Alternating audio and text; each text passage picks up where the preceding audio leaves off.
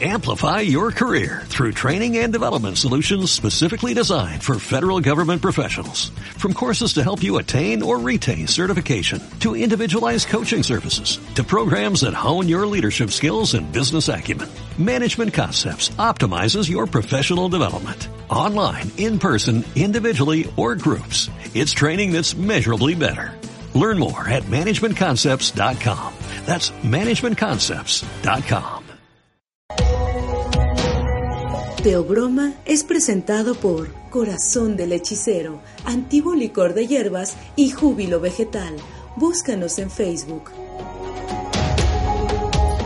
Bienvenidos a otro Teobroma, muchas gracias por acompañarnos. Estamos nuevamente en el Imaginatorium y nuevamente acompañados de Carlos Umbral. ¿Cómo estás, Carlos? Muy bien, Julio, muchas gracias. ¿Cómo están ustedes? Esperamos que muy bien. Y nuevamente con Mario y con Jonás, ¿cómo están? Bien. Nos da mucho gusto otra vez estar aquí en este bueno. imaginario. Así es, muchas gracias. ¿Qué quedó pendiente? Seguramente quedaron muchas cosas pendientes, pero principalmente, ¿de qué te gustaría retomar de lo que hablábamos de etnociencia, Mario? Bueno, es, es, eh, a mí me gustaría un poco hacer como una, una descripción, una, una, una parte histórica de cómo surge esta idea de la etnociencia. Ujú. Digamos, quizás suene algo académico, ¿no? Pero, Sí. pero creo que sí es importante porque nos va a permitir eh, entrar a, a reflexionar y a, incluso a discutir, ¿no? Sobre estos temas y estos intereses, intereses que actualmente hay y que me parece importante que se deben de retomarse Claro. dentro de la investigación, de los estudios que se hace sobre todo en las comunidades originarias. Mm, Le llaman comunidades originarias a las comunidades de, de- de América, que a veces les dicen que son grupos indígenas, mm, ujú. a ellos me refiero. Y, y bueno, quiero decir que, que el hecho de la inocencia surge de dos tradiciones. Surge de la tradición de la antropología y de la lingüística.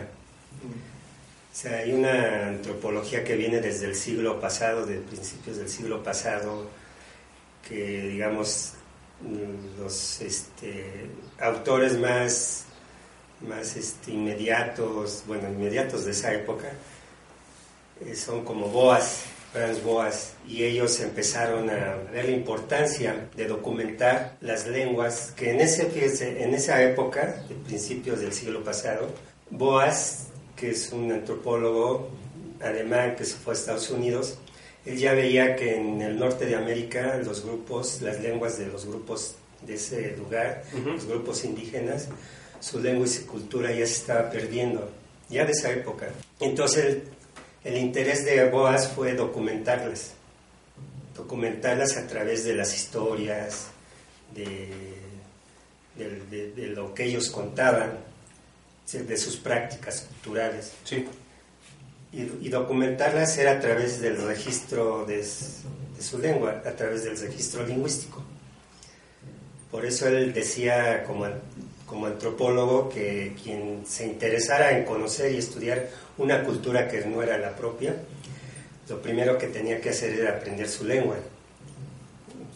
Porque a través de la lengua, él decía, él decía que a través de la lengua, la lengua es una ventana para acceder al pensamiento Mm, porque la lengua refleja la cultura y el pensamiento de un grupo. claro. Entonces estudiar, estudiar la lengua y la lengua que hablan estos grupos es mostrar es- esa, esa visión que tienen de su mundo y de su cultura. Mm, Entonces él empezó a documentar lenguas de culturas de Norteamérica, de diferentes, y cuando, cuando él empezó a, a, comparar las estructuras de las distintas lenguas, se dio que son muy diferentes. Hay una, vio que había una diversidad lingüística, pero también cultural. ¿no?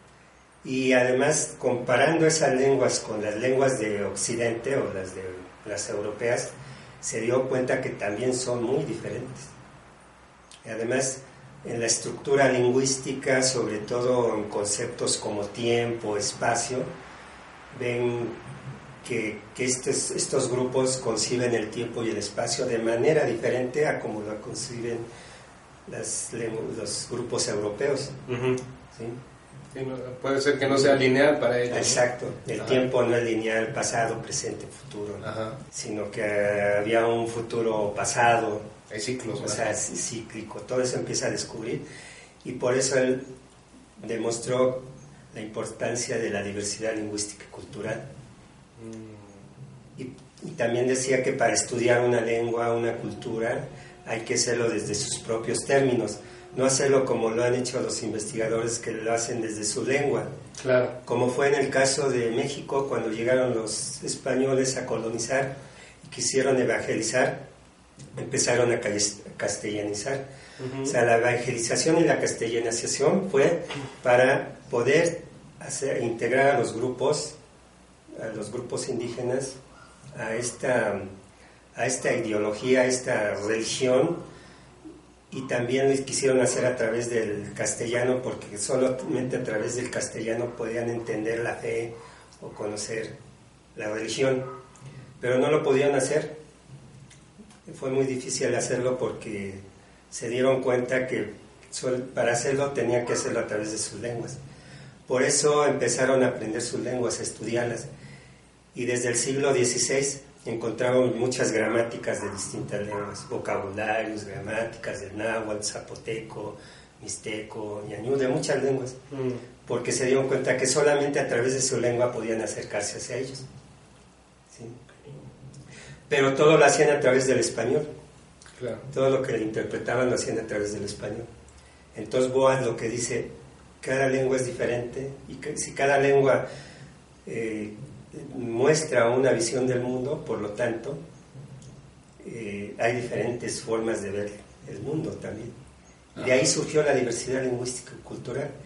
Pero además surgió una hipótesis que se llama la relatividad lingüística, que es un principio que demuestra que efectivamente que todo es relativo. Es relativo en cuanto a su forma de vivir, su forma de ver el mundo, y así había que, que estudiar, entenderlo. Entonces todo esto, como ven, viene de las aportaciones de la antropología para estudiar las culturas y de la lingüística para que a través de las técnicas de la lingüística se estudie, no a través de la lengua. Entonces son dos técnicas, la etnológica y la lingüística, ¿no? Digamos, eso es como la primera parte, ¿no? Si quieren, vamos viendo cómo surge la etnociencia, pero ese es algo importante, ¿no? Como inicial. Aquí no hay que perder de vista el, el, proceso que se da en el siglo XVII. Em, si bien recordamos, lo hemos platicado también en otros teoremas, es, el, es uno de los siglos de la exploración. Esta, es la primera globalización que se da es en el siglo XVII. ¿Con qué? con todas las exploraciones que se hacen, y, pero sobre todo las exploraciones que ya van con un objetivo de explotación y comercialización. Colonialista, ¿no? Así es, la colonización. Entonces, cuando eso sucede, surge un afán por el coleccionismo. El coleccionismo implica el, traer especies, entidades, objetos, eh, experiencias muchas veces, narrativas, de otros lugares y meterlos, digamos, embutirlos, digamos, a un marco de referencia explicativo del que, del que está, del coleccionista, por ejemplo. Y todo es, toda esta tradición coleccionista dura hasta el siglo XIX y se rompe precisamente con el relativismo lingüístico con el, este, el multiculturalismo, por ejemplo, cuando empiezan a decir, bueno, o sea, pues es que estos penachos que tú traes aquí, pues a ti tú los coleccionaste porque se te hacían bonitos, pero en realidad significan esto, o, son completamente diversos por los usos que se les estaban dando. Estas armas, por ejemplo, hubo coleccionistas de armas en el siglo XVII, pero muchas de esas armas no eran armas prácticas, sino eran armas simbólicas. Entonces era la visión externa la que dominaba ahí. Y esto hay, hay, que, hay que tenerlo en cuenta porque es una forma que va a dominar el cómo se construye el mundo a través de un sentido y a través de significados, una colección de significados. Pero después se entiende que el mundo no es un sentido, y no es nada más una colección de significados, sino que puede tener muchos sentidos y puede tener muchos significados, un solo, un solo fenómeno. Entonces, esto abre la puerta a interpretar el mundo desde muchas perspectivas y con muchas posibilidades. Pero, pero impera todavía ese espectro que, determina el mundo de cierta manera, el, canon, pues, ¿no? O sea, todavía, todavía hoy eh, recibimos las informaciones y asumimos los fenómenos con cierto sentido y con cierto significado. Y de hecho, a últimas fechas, pues estos, eh, sobre todo antes de la, de la globalización informática, se le da un uso táctico, un uso estratégico. Tenemos los, los más media. El más media lo que produce es un sentido y una serie de significados, pero, pero están determinados hacia un punto. Y esto se está empezando a romper ahorita con, con lo que estamos viviendo. Pero bueno, volvamos otra vez a, a, este, a la indociencia y todo eso. Eso es nada más era para acotar y ver desde dónde viene la contraparte y cómo surge esta, este, este movimiento, es un movimiento contracultural hasta cierto punto. Mm, me, recordaba un poco, ya habíamos hablado en otros teoremas de Wittgenstein, ¿no? Que Así es. Habla de eso, los límites de mi lenguaje son los límites de mi pensamiento. ¿Y qué pasa cuando te das cuenta que hay otros lenguajes, hay otros, otros pensamientos? y, por qué es tan grave que desaparezca una lengua? Porque desaparece una forma de ver el mundo, de entender el universo. Ah, podemos hacer un palimpsesto de, de Wittgenstein. Mm. Eh, los límites de mi cultura, los límites de, mi cultura son los límites de mi pensamiento. O sea, dejemos la, lengua un poco, ¿no? Ajá.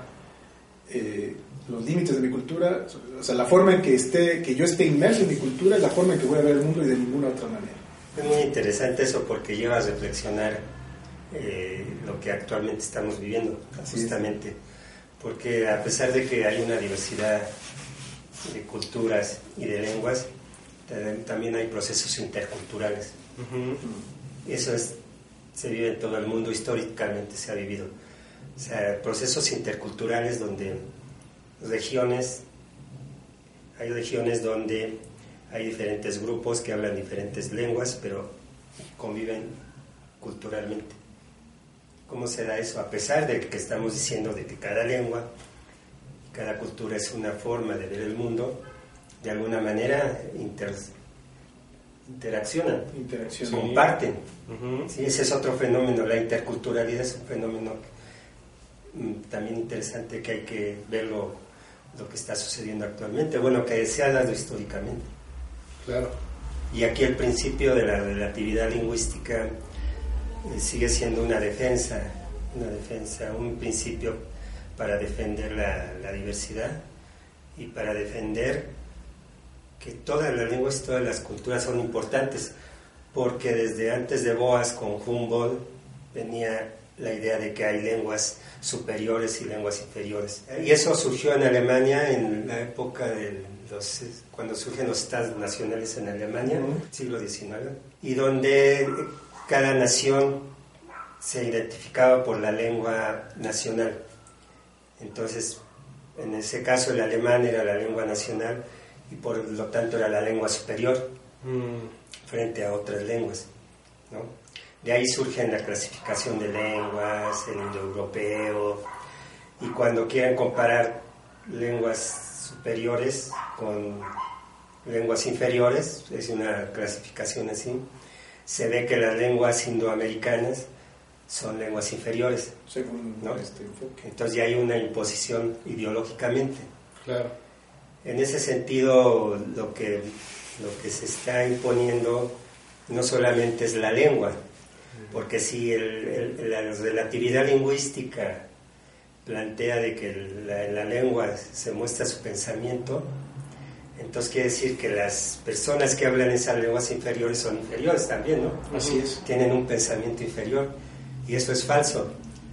O sea, esa es una ideología que se, se vino manejando y todavía se da aquí en, en el caso de estas lenguas indoamericanas todavía se sigue pensando que son lenguas inferiores. ¿Por qué son lenguas inferiores? Hay una discriminación. Porque no se escriben, porque no tienen gramática, que no, como el inglés, como el alemán, ¿no? el francés, que hay gramáticas. Todas las lenguas son complejas, todas las lenguas tienen gramáticas, todas las lenguas tienen la misma función de comunicar y todas las lenguas son, son, eh, tienen un desarrollo, un, desarrollo complejo, ¿no? Todas. Igual que el zapoteco, igual que el náhuatl, igual que el alemán, igual que... Lo que los distingue es que tienen una estructura distinta. Sí. Eso es. Son, pero en general todas son complejas. Entonces tienen un principio universal, además de ser de la diversidad, todas, porque son, son parte del desarrollo del, del lenguaje como factor humano. Mm. O sea, es parte del lenguaje. Claro. Esta, esta discriminación la sistematizaron o la definieron más bien, bien muy bien los griegos cuando hablaban del, y ya lo habíamos también explorado ante Broma, del concepto de bárbaro.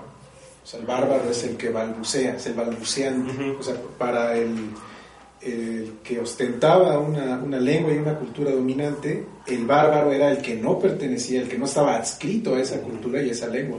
No habla mi lengua y no la entiendo y por eso... Es balbucea, gruña, digamos, pero no habla. Y ese mismo criterio imperó aquí. O sea, cuando llegan, es que ellos no hablan, ellos no pueden hablar las palabras de Dios. Entonces hay que, hay que eh, imponer, digamos, la lengua porque es la, única manera en la que evitamos que sean, sigan siendo balbuceantes y además transmitimos nuestra forma de ver el mundo. Y eso, eso también en, épocas modernas, épocas, sí, épocas modernas, sucedió con el inglés. El inglés es una forma, eh, eh, es una forma de transmitir no nada más la, la manera de ver el mundo, sino un sistema de valores también, de prioridades ontológicas, Sí, todo lo, todo lo que acarrea, ¿no? Desde estereotipos de belleza, este, ideales eh, de cómo debe ser mi economía. Casi todo está en la lengua. La, lengua se, habla de los, de, bueno, los campos semánticos. Yo más bien considero que son los cosmos semánticos en cada lengua, porque es, es altamente complejo y altamente denso en cuanto a información. Eh, Mario exploró un término hace años eh, bueno, ya nos conocemos, Mario y yo somos amigos, igual fue mi maestro, sigue siendo mi maestro en muchos sentidos, pero él exploró un término que nos llamó mucho la atención, que es el tejido semántico, por ejemplo, ¿no? O sea, ¿qué es el tejido semántico? ¿Cómo lo, cómo lo ha seguido desarrollando a partir de, estas ideas? esto viene de, ahora sí, de la etnociencia, ¿no? Sí. Es una parte que hay que comentar un poco más antes de entrar al tejido semántico. Ah, muy bien. Eh, de, todo eso que comenté anteriormente, de, que de que la etnociencia viene de esta tradición de la antropología y de la lingüística, hubo una época que son en, en 1960 más o menos, a mediados del siglo pasado, donde varios varios este, investigadores de esta línea que tenían como principal acuerdo el, principio de la relatividad lingüística. Y lo que querían era este, mostrar que ese, ese principio era válido. Pero había una discusión acerca de, bueno, un poco voy a entrar antes de... Sí, claro que es parte del tejido, ¿no? Es parte del tejido explicativo. el tejido explicativo. Estás tejiendo la explicación. Había, en esa época, cuando surge el, el, principio de la relatividad lingüística, se criticó mucho, porque es justo lo que acaba de decir Carlos. Lo que se quería demostrar es que hay una relación entre el lenguaje, la cultura y el pensamiento.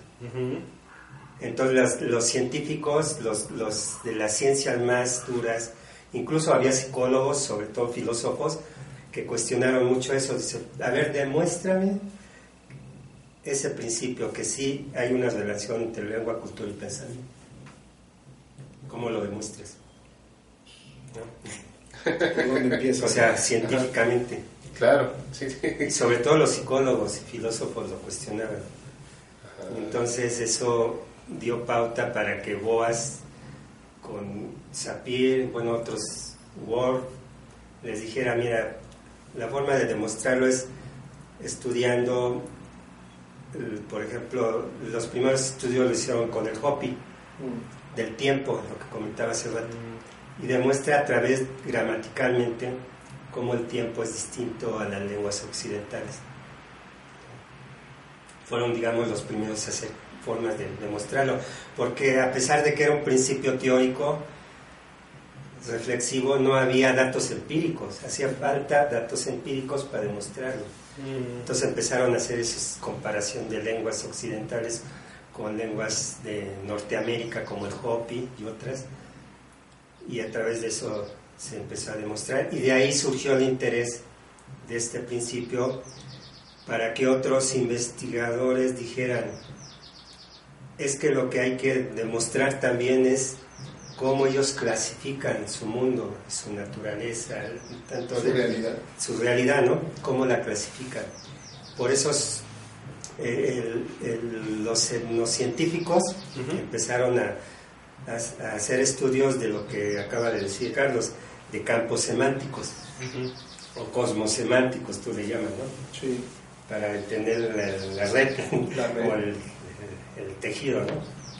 Este, entonces, la idea de los campos semánticos es, partían de ese principio de que, que, la, gente, que la, gente de estas comunidades clasifica su mundo y hay principios que comparten para clasificarlo. Hay una serie de principios universales, ¿no? Mm.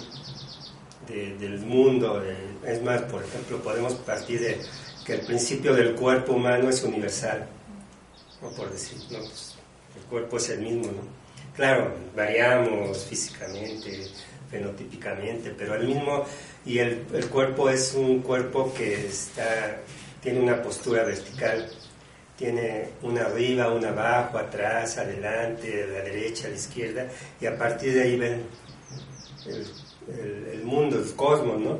Así se ubican. Mm. Entonces, son principios universales, pero al mismo tiempo lo que quería mostrar es que hay principios relativistas, de que cada cultura, a pesar de que hay un principio universal, la forma de ver el mundo sí es distinta. Entonces dijeron, pues ¿cómo le vamos a hacer? Es, es, tan complejo, ¿no? Entonces por eso sacaron los de los campos semánticos.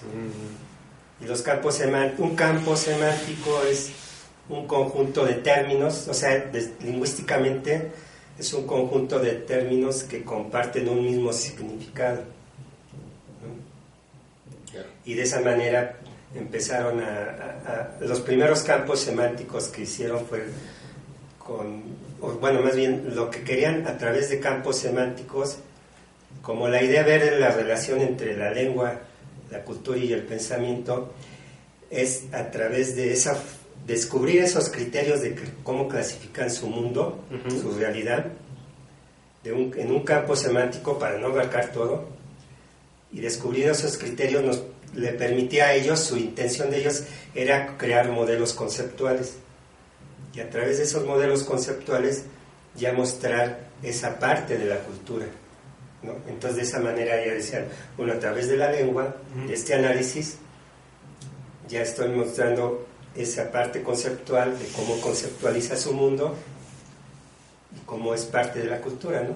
Entonces por ahí se empezaron ahí estos, estos estudios y los que vieron, por ejemplo, relaciones de parentesco, clasificación de plantas, colores, este, sobre todo, bueno, otros tipos de campos, pero el más interesante, que es el que quiero mostrar, es el que hicieron de taxonomías, de modelos taxonómicos, de cómo clasifican las plantas. Claro. ¿no? Pero todo iba, lo, lo que hacían es sacar la terminología, a través, esa es la parte lingüística, a través de la terminología de plantas, de cómo la clasifican, de tipo de plantas. De cada cultura. De cada cultura. Entonces ya hacer un análisis morfológico, morfosintáctico de la lengua iban descubriendo es, ese campo semántico de, de, los, de en qué sentido era un significado común y en qué era diferente, ¿no? el significado, la parte. Y de esa manera descubrían los criterios y a partir de esos criterios de clasificación ya creaban un modelo. Por ahí, digamos, plantearon, se dieron cuenta de que de que, bueno, finalmente cómo se va a explicar una cultura si va por campos semánticos. Te vas a pasar toda la vida el investigador haciendo campos de, de las plantas, de la forma de organización, porque puede ser de todo, ¿no? Y según ellos podían ir como un, un rompecabezas, ¿no? integrando, integrando, pero eso era, era muy complicado. Para mí ese es el límite de la etnociencia las desventajas que tiene. Bueno, pero ya no quiero entrar, a veces la parte ya más de discusión, ¿no? Pero es, ahí surge que es muy interesante, sobre todo porque con el caso de las plantas, la red semántica, ¿no? Como el tejido semántico. El tejido semántico. El tejido semántico fue una metáfora a partir de los campos semánticos, porque yo lo hice a través de... Yo, yo hice un estudio con los nahuas de, la Sierra Norte de Puebla con los nahuas de Cuetzalan. Y empecé a hacer un estudio, un trabajo sobre el conocimiento del tejido tradicional que ellos tienen de telar de cintura. Y, lo vi como un campo semántico también, o sea, sacar todo el léxico a partir del conocimiento de los instrumentos, los materiales que utilizan para tejer, pero además de todo el procedimiento que hacen. Entonces eran todo ese campo de, de léxico, yo me di cuenta que, que, este, que justo el telar de cintura y la forma en que, que, la, que esta amiga, una comadrita que tenía ya que, doña Tere, que ya murió también, que fue la que me fue mostrando todo esto, este, por su forma, su pensamiento, me, dije, me di cuenta de que no solamente el, telar de cintura era un telar de un tejido, una trama que involucraba diferentes eh, técnicas y procedimientos y un conocimiento, sino que era un tejido semántico de significados. A mí me dio pauta para pensar que los campos semánticos son tejidos de significados y que habría que verlo más no solamente en el léxico. Por eso digo que la parte del campo semántico es muy interesante, pero es muy limitada, mm. porque hay que verlo desde un contexto cultural. Y multidimensional. Y más multidimensional. Y, eso sería con cualquier campo. Incluso si uno piensa en el ciclo agrícola que estabas comentando, se puede, el ciclo agrícola se puede ver como un campo semántico y tener todo el léxico del, desde la planta, donde crece, todo. Y a través de ahí se hace un, un, análisis morfológico de la lengua y descubre uno el significado, ¿no? Pero no es suficiente. Hay que verlo más en un contexto más alto. Porque entran otras cosas, ¿no? Incluso la forma de organización, la parte social, cultural, el, ecosistema. ¿no? el, campo, semántico puede estar adoleciendo de una estructura primitiva. Ya habíamos hablado también de lo que es un tesauro. Un tesauro significa tesoro. Sí. Porque con la estructura del tesauro es asociar una serie de ideas y de conceptos sobre algo particular vamos a, vamos a pensar en, lo que tú mencionabas sobre la, gramática, el manejo del tiempo y la, el manejo del tiempo gramaticalmente y la idea del tiempo que es el universal. O sea, el tiempo es la idea, pero las, los tratamientos eh, tecnológicos del tiempo a nivel lingüístico nos dan la ciencia propiamente, o sea, de cómo lo, cómo lo trabajaban los Hopis pero el sí, pero la idea de tiempo es, este, es común a la mayoría de las culturas. Ahora, un tesauro, o sea, volviendo a esto del campo semántico, en los tesauros eh, lo que hacían era seguir esta pauta del coleccionismo. Mm. Decían, a ver, vamos a hacer un tesauro sobre todo lo que está relacionado con el tiempo. Desde la medición del tiempo, las ideas sobre el tiempo, las concepciones sobre el tiempo, las, este, las perspectivas sobre el tiempo, vamos, eso es el tesauro, pero en realidad un tesauro es, es un, este, es un campo semántico. Pero si no se evoluciona, y es lo que está diciendo Mario, hacia, hacia lo, lo trans, es decir, eh, no, es nada más un campo inerte, una, una, una colección empolvada, sino buscar esas dinámicas que están existiendo entre esos campos y otros, por ejemplo, o entre los mismos elementos, eh, un, nuevo sistema de relaciones, ahí es donde se abren nuevas posibilidades para la etnociencia. Ya no es nada más una colección de cosas, sino son, es, un mecanismo que hay que activarlo. Ok, por ejemplo, eh, estaba pensando en esta identificación de algunas palabras que tienen ciertas lenguas y que en otras a lo mejor no le dan esa importancia. Por ejemplo, en las partes del maíz, ¿no?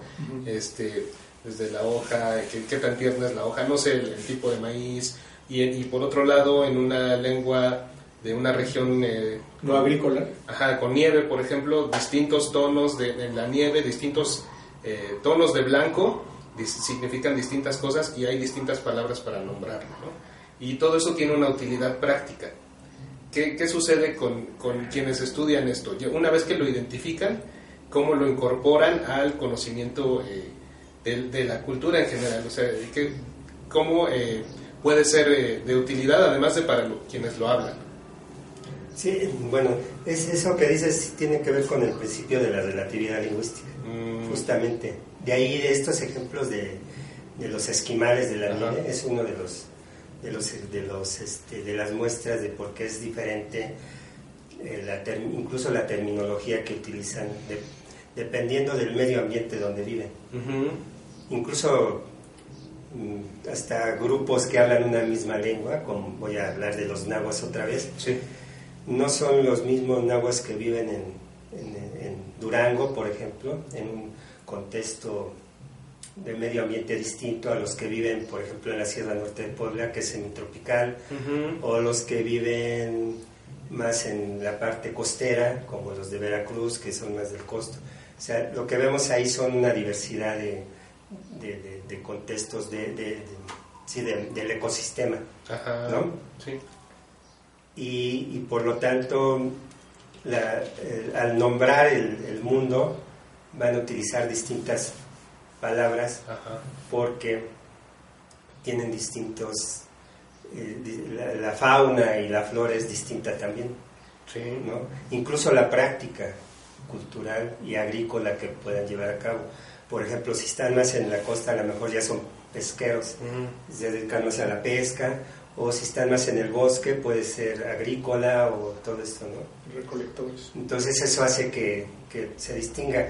Y en el caso de los esquimales, que fue el primer, de los primeros ejemplos para demostrar la relatividad lingüística, decían, bueno, los esquimales tienen términos para nieve como 20 términos para nieve, mientras nosotros solamente decimos nieve. Y no es la nieve de limón ni de fresa, esa es otra cosa porque ellos tienen, clasifican la nieve, por eso el principio de clasificar es importante. Clasifican la nieve en sus diferentes estados, entonces tienen diferentes formas de ver la nieve. Y por eso tienen más términos de nieve a los que nosotros vivimos acá en un ambiente cálido, no diferente. Entonces nada más tenemos un término para nieve. Sí, porque tu supervivencia no depende de, distinguir los tipos de nieve, ¿no? entonces eso es, esa es parte de la relatividad. Entonces por eso incluso entre un hablantes de una misma lengua varía su léxico en cuanto a, hasta sí puede ser hasta un animal o algo así, ¿no? O una fruta a la fruta le nombran de distinta manera, claro. aún siendo la misma. Eso pasa en el español también, en cualquier lengua del mundo, sí, sí. por esa diversidad.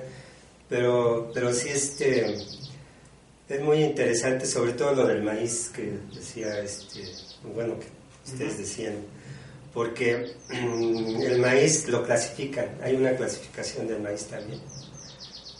Y, pero, pero el maíz, la forma de clasificar el maíz está ligado a su cosmovisión, mm. a su cosmovisión, porque como ustedes saben, todos los grupos, este tipo de grupos, la, la, tierra la ven como un ser vivo, la madre tierra, dicen, o sea, la respetan. y, y, además de, de, esta forma de clasificar el maíz, se relaciona a una serie de mitos. Claro. Porque ellos, por ejemplo, tienen el mito del origen ¿De dónde viene el maíz? O sea, tienen que decir quién nos trajo el maíz. Claro. ¿Quién fue el y hay mucho, en, las lenguas mesoamericanas, cultura, coinciden, a pesar de que son diferentes lenguas, como el, Yucatán con los mayas, en Chiapas con los tales, osiles, tojolabales, en Oaxaca con todos los mazatecos, zapotecos, amuzgos, todo otro tipo de grupos, en el norte con coras, huicholes, tarahumaras, en Ñañús, en Hidalgo, la Huasteca, Tento, a pesar de que son lenguas distintas, coinciden en, en, lo que coincide que son grupos que se dedican a, al, este, son agrícolas y el maíz es su principal fuente de alimentación. Y todos coinciden en un origen, en un mito de dónde viene el maíz, y coinciden. Mm. Hay, variaciones, ¿no? Entonces, y, luego surgen micromitos. Por ejemplo, puedo poner el ejemplo de, de ¿no? De los nahuas de Quetzalan. Ellos dicen que, que, el maíz surgió porque casi todos coinciden que el maíz está oculto en, una, en un cerro. Ahí es donde, incluso viene con Quetzalcoatl, ¿no? Toda la parte de Quetzalcoatl ahí fue donde descubrió el maíz. Pero trae toda esa tradición. Está en un cerro y ahí está oculto. Entonces, ¿quién descubrió el maíz? ¿Quién lo descubrió y lo hizo para que los pueblos ya tuvieran maíz? Algunos dicen que fueron las hormigas que se metieron y lo sacaron. Otros dicen que, por ejemplo, en el caso de Coetzalan, dicen que fue un pájaro carpintero que rompió la, el cerro, la abrió y empezó a surgir el maíz.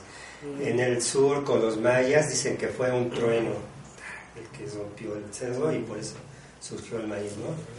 Pero de ahí viene otro micromito, de por qué hay maíz rojo, por qué hay maíz amarillo, por qué hay maíz morado y por qué hay maíz blanco. Y si lo explican. Por ejemplo, allá en el cerro dice que los, el cerro que llegó el rayo, dicen que fue porque cuando surgió el maíz, el primero que salió fue el blanco, ¿no? Luego el amarillo medio se quemó un poquito. el rojo ya se quemó y el negro se, Esa es una explicación. Claro, claro. ¿sí? Y también acá en los nahuas se explican por qué hay ese tipo de maíz. Y hay mitos de la hormiga. Porque, por ejemplo, ellos al rojo le llaman cicatao, es hormiga, porque la hormiga riera. Y se parece mucho el color del maíz, el rojo, al color de la hormiga. Y entonces ellos te dicen por qué hay maíz delgado y por qué hay maíz grueso. Porque dicen que los de, los de arriba, los arribeños, llegaron primero, se llevaron el maíz y dejaron el más delgadito, el más bonito, y se quedaron, y, los que ya no se llevaron fueron los que pisaron y los aplastaron y se hizo más mm. ancho. Y esos fue los que los tocó a los de abajo. ese tipo de, visión que tiene que, va más allá de lo que decía Carlos, que no es ya nada más el campo semántico, sino que hay que verlo dentro de ya de la cosmovisión. Es el maíz, pero es el maíz visto desde esta forma de ver su mundo.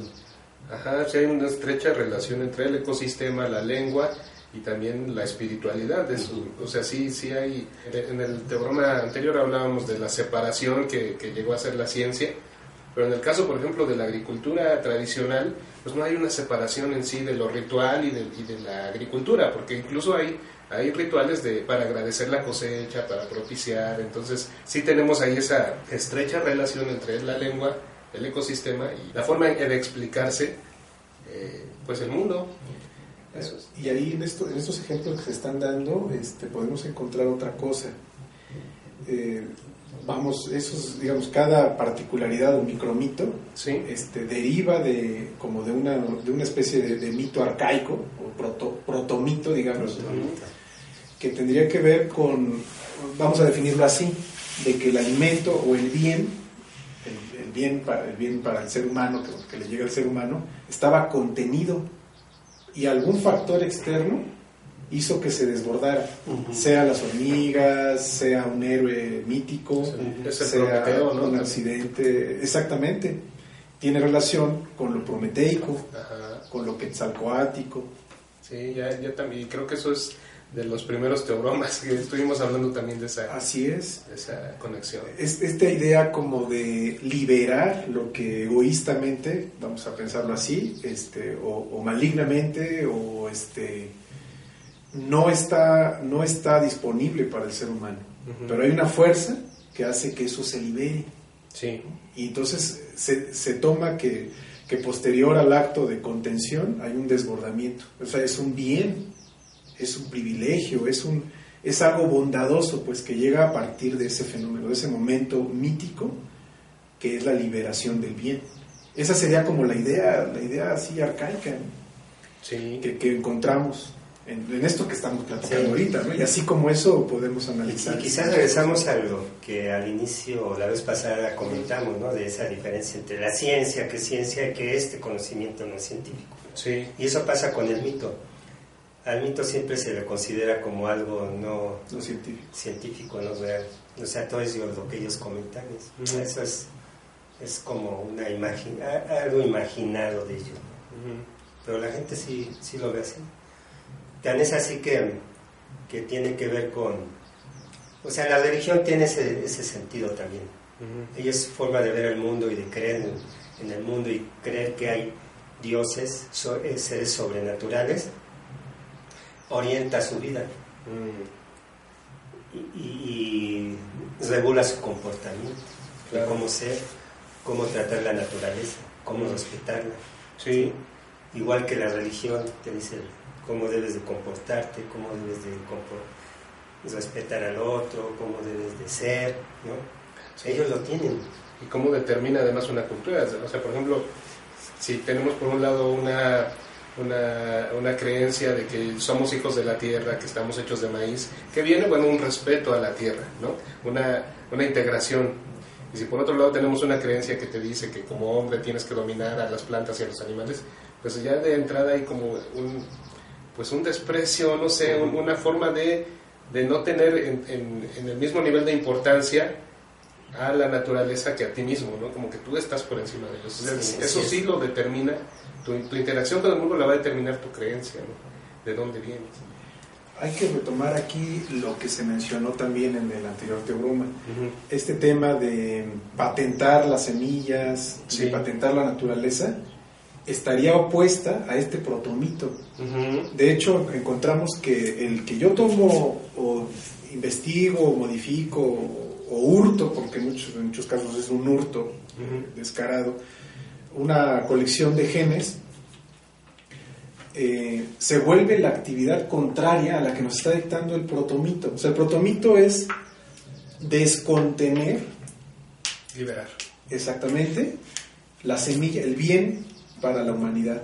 ¿Y qué está haciendo la, la- esta, esta, esta- este planteamiento, esta postura tecnológica de la, del patentado y la comercialización de las semillas? Es volver a contener para, para que se beneficien nada más ciertos sectores. El maíz al cerro Entonces, otra vez. ¿no? Ahí está ya el ciclo completo. O sea, no estamos diciendo que, que, que la antigüedad era lo bueno, ¿no?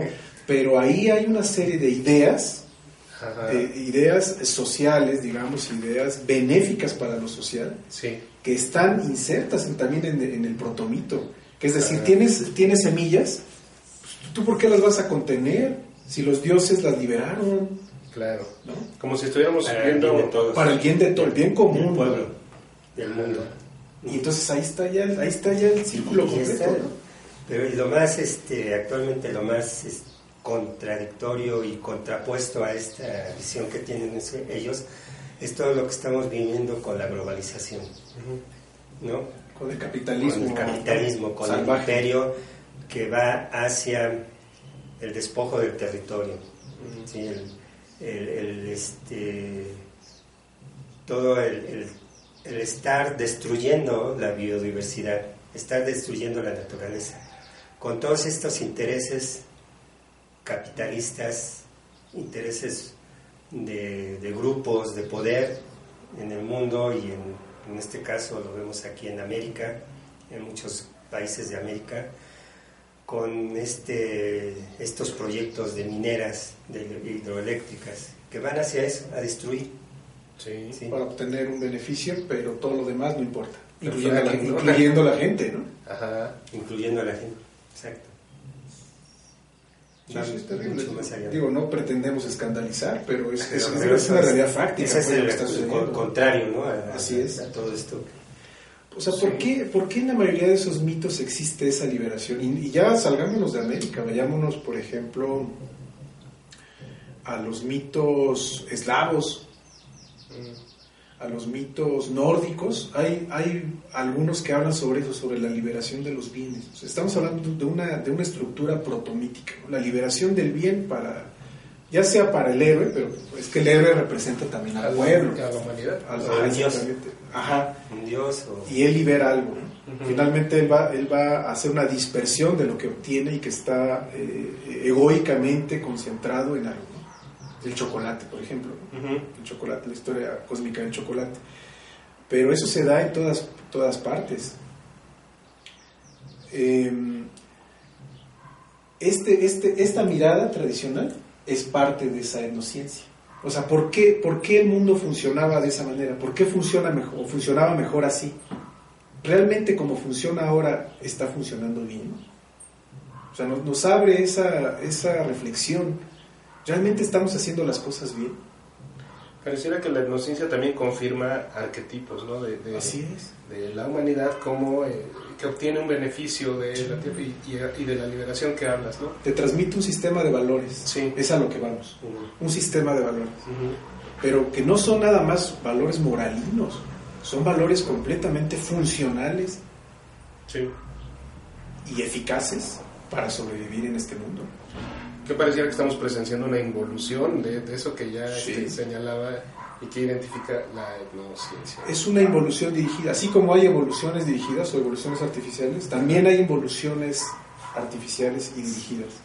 Y Sí. tiene que ver con esto, Ajá. con la apropiación, con, pues es, es un reordenamiento del, del mundo, ¿no? hacia un sentido que, que para la mayoría de nosotros puede ser incierto y, y peligroso.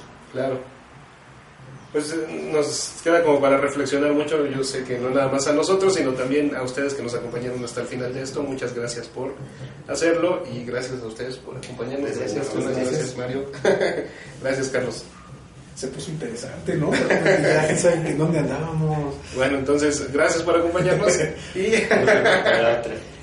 y en el siguiente programa seguiremos hablando de otras cosas que para nosotros son también muy interesantes.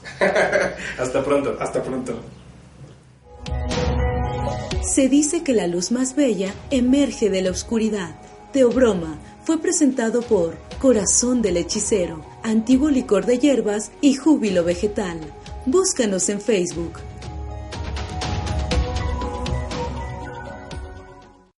Amplify your career through training and development solutions specifically designed for federal government professionals. From courses to help you attain or retain certification, to individualized coaching services, to programs that hone your leadership skills and business acumen, Management Concepts optimizes your professional development. Online, in person, individually, or groups, it's training that's measurably better. Learn more at managementconcepts.com. That's managementconcepts.com.